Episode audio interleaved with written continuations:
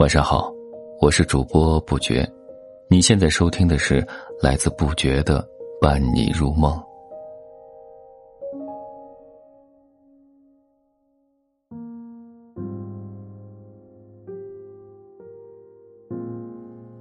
今天和你分享的是海风又来，风筝不在。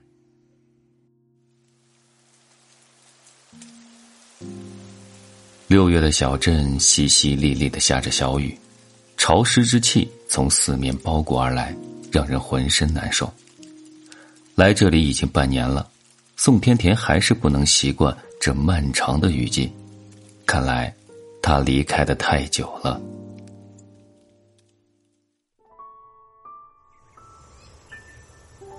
八岁时，宋甜甜曾在这个小镇住过一段时间。那个时候，外婆整天笑眯眯的陪在他身边。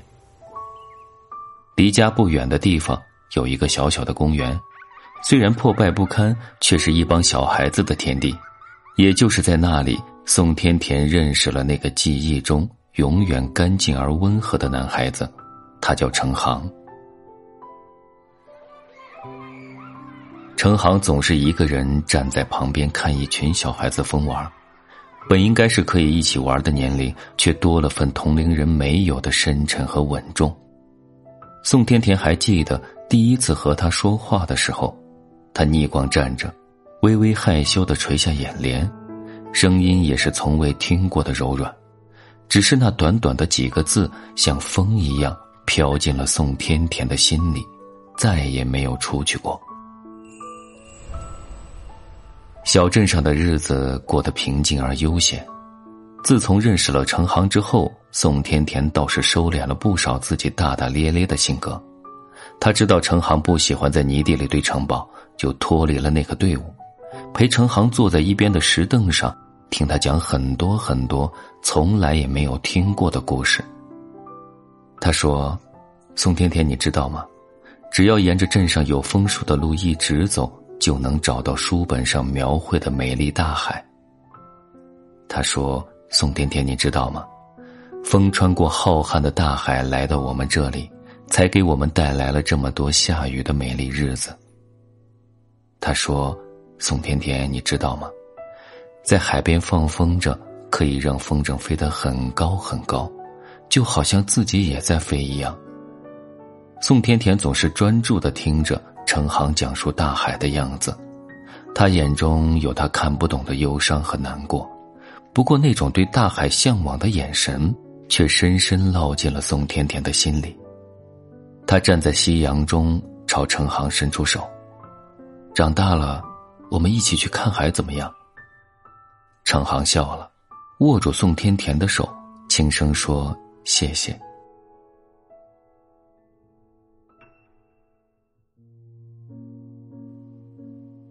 美丽的故事总是很快就结束，宋甜甜没能在小镇上等着和程航一起长大。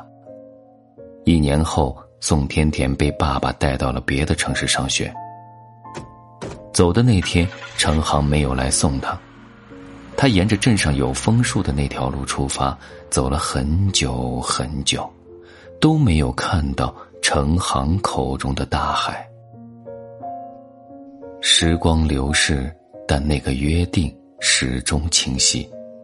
十四岁的宋甜甜已经没有了小时候的野气，齐耳短发也长成了披肩长发，一袭白色连衣裙宛若人间精灵。每天打开教室的抽屉，她都会看到一些粉红色的信封，她一封都没有打开过，任其散落在角落，最后消失不见。宋甜甜总觉得。自己还会回到小镇，那里才是他最熟悉的地方。可如果不是外婆的突然离世，宋甜甜也不知道自己到底什么时候才会真正踏足记忆中的小镇。忙碌的父母也终于放下工作，悔恨又愧疚的急速奔回。外婆是镇上最好的医生，常常免费帮人看病。小镇上的人都十分尊敬外婆，外婆离世的消息让他们都十分悲伤。他和父母匆匆赶到的时候，外婆已经离世。父母以前忙于生计，没有好好照看外婆，现在十分后悔。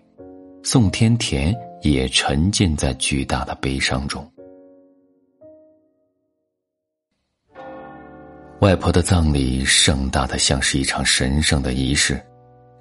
喧嚣过后，宋甜甜终于有空去找程航，告诉他自己回来了。当宋甜甜站在程航家门口的时候，再一次明白，不是所有的人都会站在原地等候。邻居告诉他，早在一年前，程航的身体就已经很虚弱了，原本被外婆稳定下来的病情，也随着年龄的增大开始恶化起来。程航受尽了折磨，但却还是在临终前笑着告诉妈妈：“不疼。”在迷离的眼泪中，宋天田终于看清世界真实的模样。原来从不参与同伴们的活动，只是怕突然晕倒吓到别人，让妈妈担心。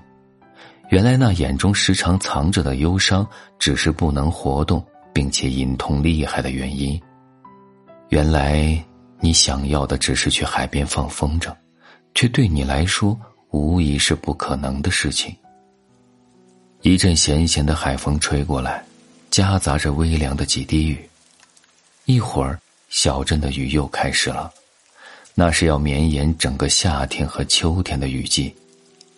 宋甜甜没有躲开，任凭那些雨落在自己的身上，一点一点浸湿自己，彻骨的寒意涌入心头。这个没有外婆、没有成行的雨季。寒冷的让宋天田不敢相信，现在明明是六月的雨季。那天晚上，宋天田躺在床上，恍惚中看见了外婆，又看见了程航，站在海边，笑得一如当初的温暖。脚边是五彩的纸鸢，他朝宋天田伸出手，阳光比任何时候都要温暖。长大了。我们一起去海边放风筝吧。好，可是你在哪里等我呢？感谢收听，愿你做个好梦，下期再见。